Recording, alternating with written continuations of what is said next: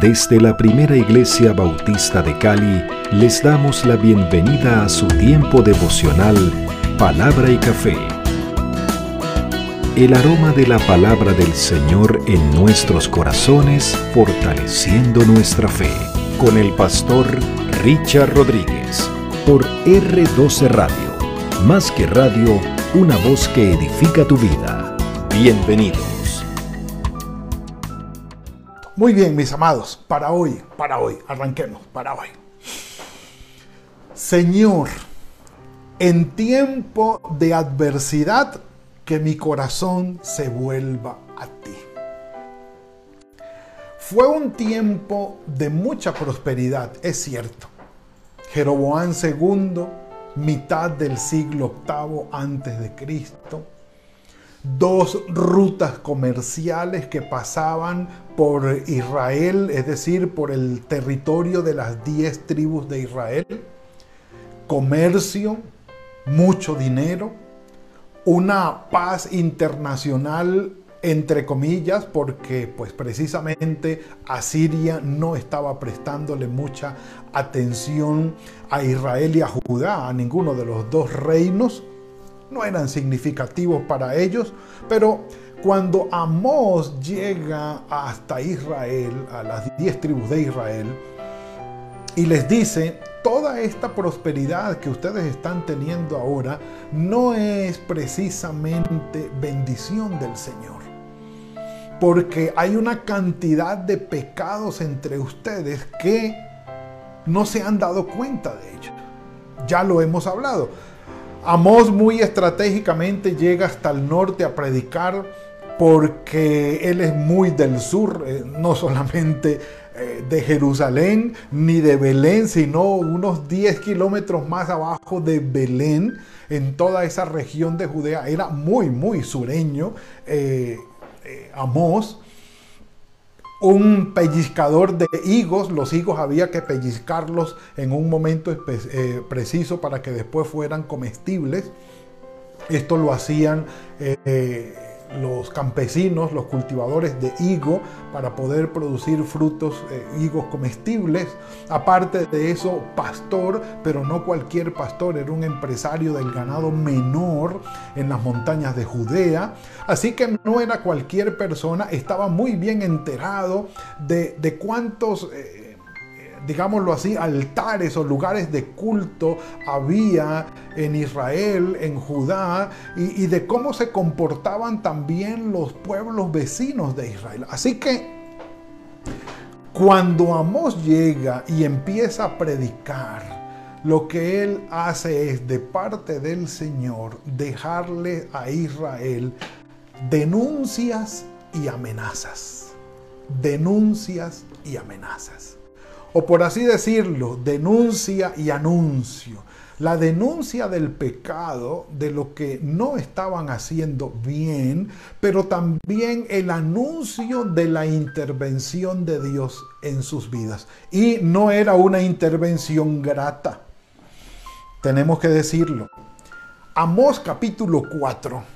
En Amós capítulo 4 hay un título muy especial en mi Biblia, ustedes la conocen muy bien, la versión Reina Valera del 95. Dice Israel, aunque castigado, no aprende. No aprende. El profeta se remonta a los momentos difíciles que vivió Israel junto con Judá y por lo menos a la expectativa divina de que frente a las adversidades o a los momentos de dificultad nosotros podamos aprender, o por lo menos Israel pudiera aprender. Volver su corazón al Señor, arrepentirse y cambiar su actitud, su forma de vida, cambiarla. Amós va a decirles, mis queridos, ustedes, aunque han sufrido, aunque han pasado por tiempo de adversidad, no han aprendido, no han vuelto su corazón al Señor. no los ha llevado a recapacitar la adversidad y decir, bueno, ¿estoy haciendo algo mal? ¿Me estoy equivocando en algo? ¿Este tiempo de adversidad lo provocó alguna actitud mía o alguna conducta mía? ¿Hay algo, Señor, que yo debo rectificar? ¿Que no está bien en mí? Recuerden que hemos citado muy repetidamente el Salmo 139, 23 y 24. Examíname, oh Dios. Sí, sondéame, prueba mi corazón, ve si hay en mí algún camino de perversidad. También hemos citado el Salmo 19, 12 ¿Quién podrá entender sus propios errores? Líbrame, Señor, de los que me son ocultos. Y dice el profeta, para nosotros hoy, mis amados, el tiempo de adversidad, el tiempo de sufrimiento, el tiempo de calamidad, el tiempo de enfermedad es un tiempo propicio para limpiar nuestro corazón, acercarnos a Dios, decirle, Señor, perdóname y transfórmame un café por eso. Sí, Señor. Mm. Y vamos al punto. Miren en el capítulo 4, miren en el capítulo 4, miren conmigo por favor, cómo el profeta, de una manera irónica, con sarcasmo, por la religiosidad, les dicen, vayan a Betel y pequen no, no vayan a Betel y adoren, que era el principal santuario del norte, de las diez tribus del norte. Vayan allá y pequen. Es como, como si estuviera diciéndole a alguien que va para la iglesia, y, perdonen lo, lo grotesco de la comparación, como que alguien que va para la iglesia, para el templo, va al culto a adorar al Señor, y alguien le diga, sí, vas para el prostíbulo. Como les digo, perdonen lo grotesco de la comparación, pero es más o menos lo que el profeta les está diciendo. Vayan al santuario y prevariquen allá, prevaricad allá. Era como decirles, ustedes han convertido un santuario en un centro pecaminoso no por el centro mismo, sino por el corazón pecaminoso de ustedes. Y le dice, vayan a Betel, pequen allá, aumentad en Gilgal la rebelión, traigan de mañana los sacrificios y vuestros diezmos cada día, pero eso es una podredumbre, le dice Amós a Israel. Vayan y ofrezcan sacrificio con pan leudado y proclamen, digan cuántas ofrendas han traído Sí, publicad las ofrendas voluntarias, es decir, vayan, digan quiénes son los que han dado y cuánto dinero han dado, o cuántos becerros han traído, o cuántos machos cabríos han traído, o cuántos litros de aceites han traído. Vaya, publiquen, vayan, publiquen, pues que así lo quieren los hijos de Israel, dice el Señor. Y más adelante va a decir, aborrezco todo esto que ustedes hacen. ¿Por qué? ¿Por qué? ¿Por qué? Miren lo que dice el versículo 6. Yo los hice pasar hambre a ustedes y aún así no se volvieron a mí. Y es un estribillo que va a repetir el, profeta en todos los versículos. Dice, mm, los hice pasar hambre, os hice pasar hambre en todas vuestras ciudades y hubo falta de pan en todos vuestros pueblos. Y el estribillo, mas no os volvisteis a mí, dice el Señor. Y ese estribillo, mas no os volviste a mí, dice el Señor, como quien dice, pero ustedes no se arrepintieron. Otra, les mandé sequía, versículo 7, que no lloviera sobre una ciudad, no llovió. Todo eso se secó. Venían de unas ciudades a otras a tomar agua. No encontraban satisfacción en esto, pero ustedes no se arrepintieron dice el Señor. Versículo 8, les mandé plagas, les mandé plagas para los cultivos.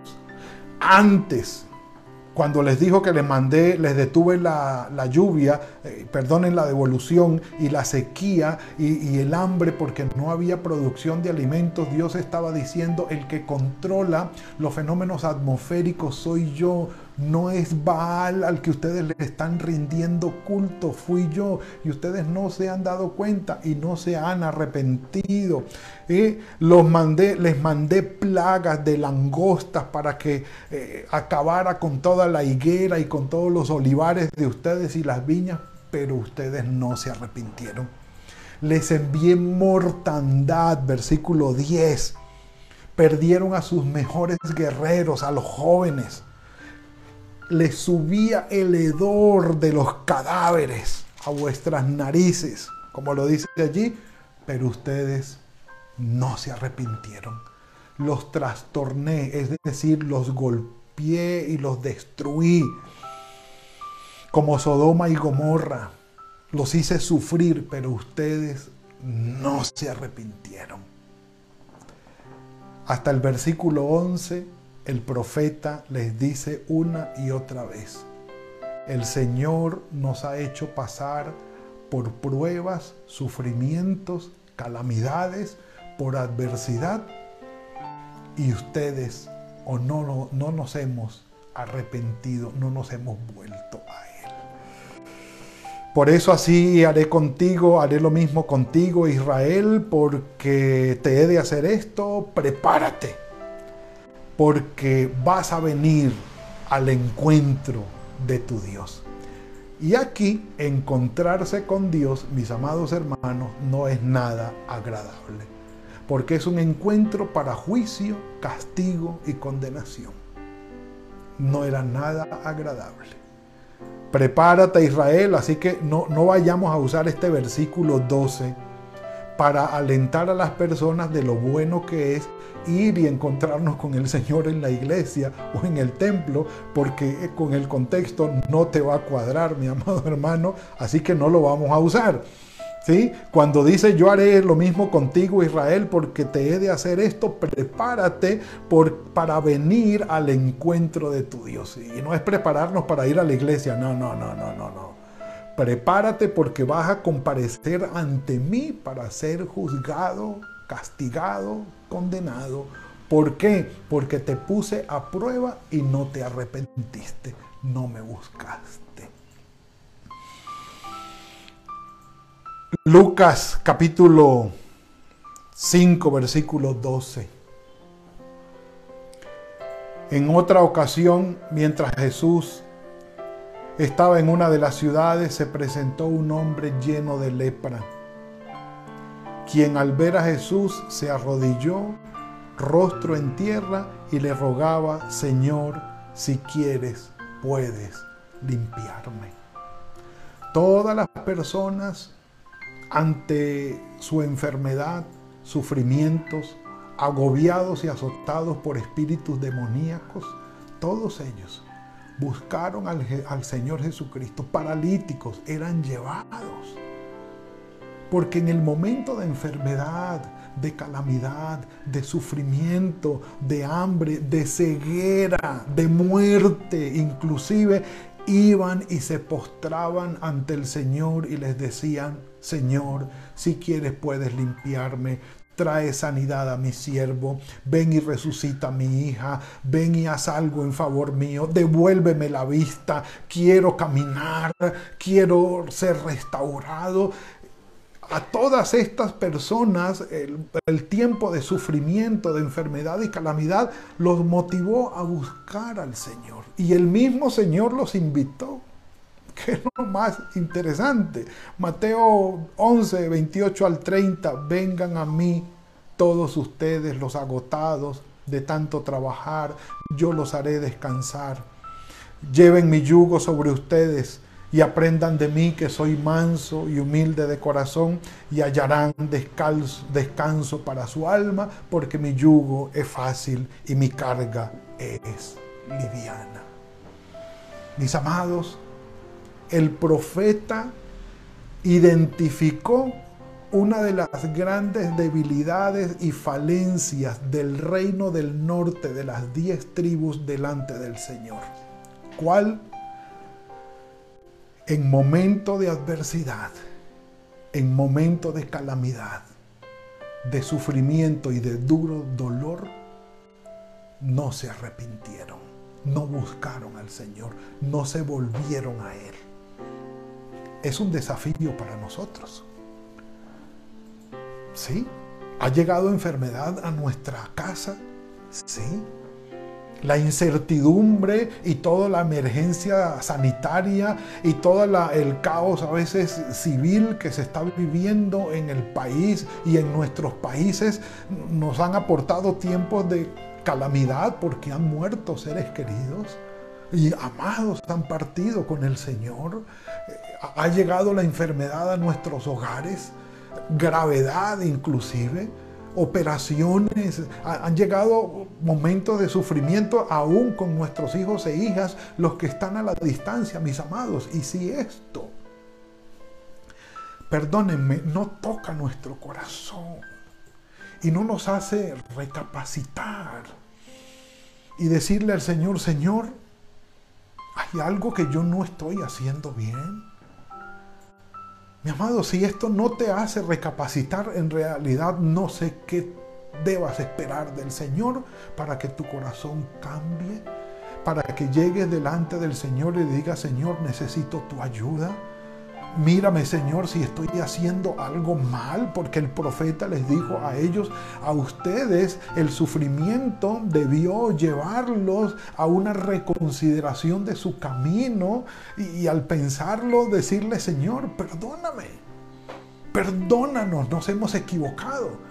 Pero el profeta de una manera muy detallada enumera y poética también, porque es una profecía en poesía, y les enumera cada una, el hambre, la sequía, las plagas, la mortandad, la destrucción. Y cada una de ellas los golpeó, pero ustedes no se volvieron a mí, dice el Señor.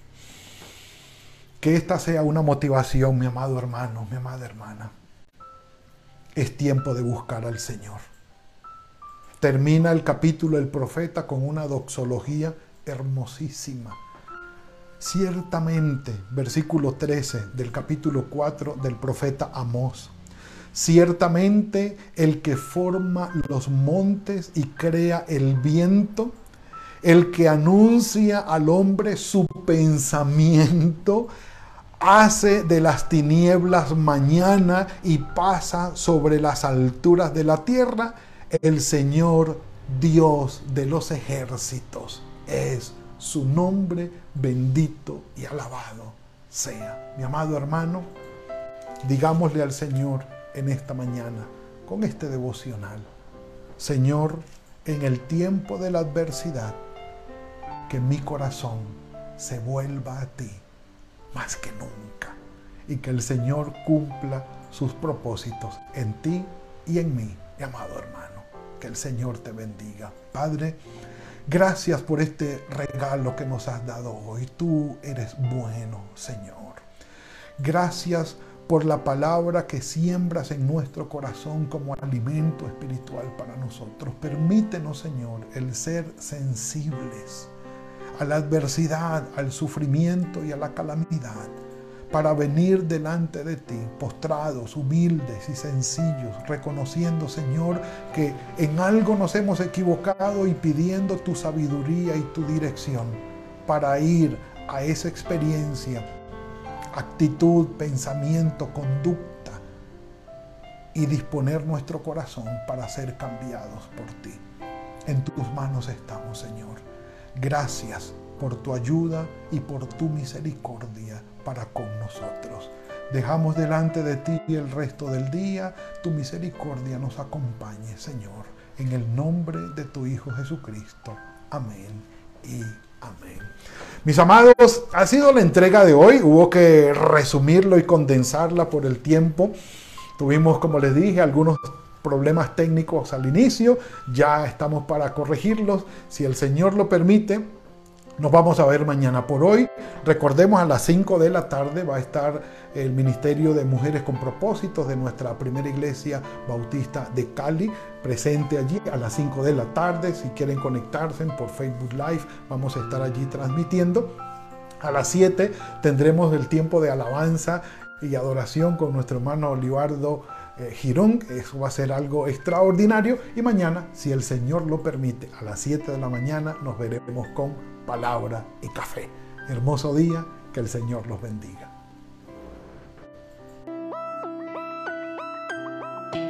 Gracias por compartir con nosotros este espacio de palabra y café. Hasta una próxima oportunidad por R12 Radio. Más que radio, una voz que edifica tu vida. Que Dios les bendiga.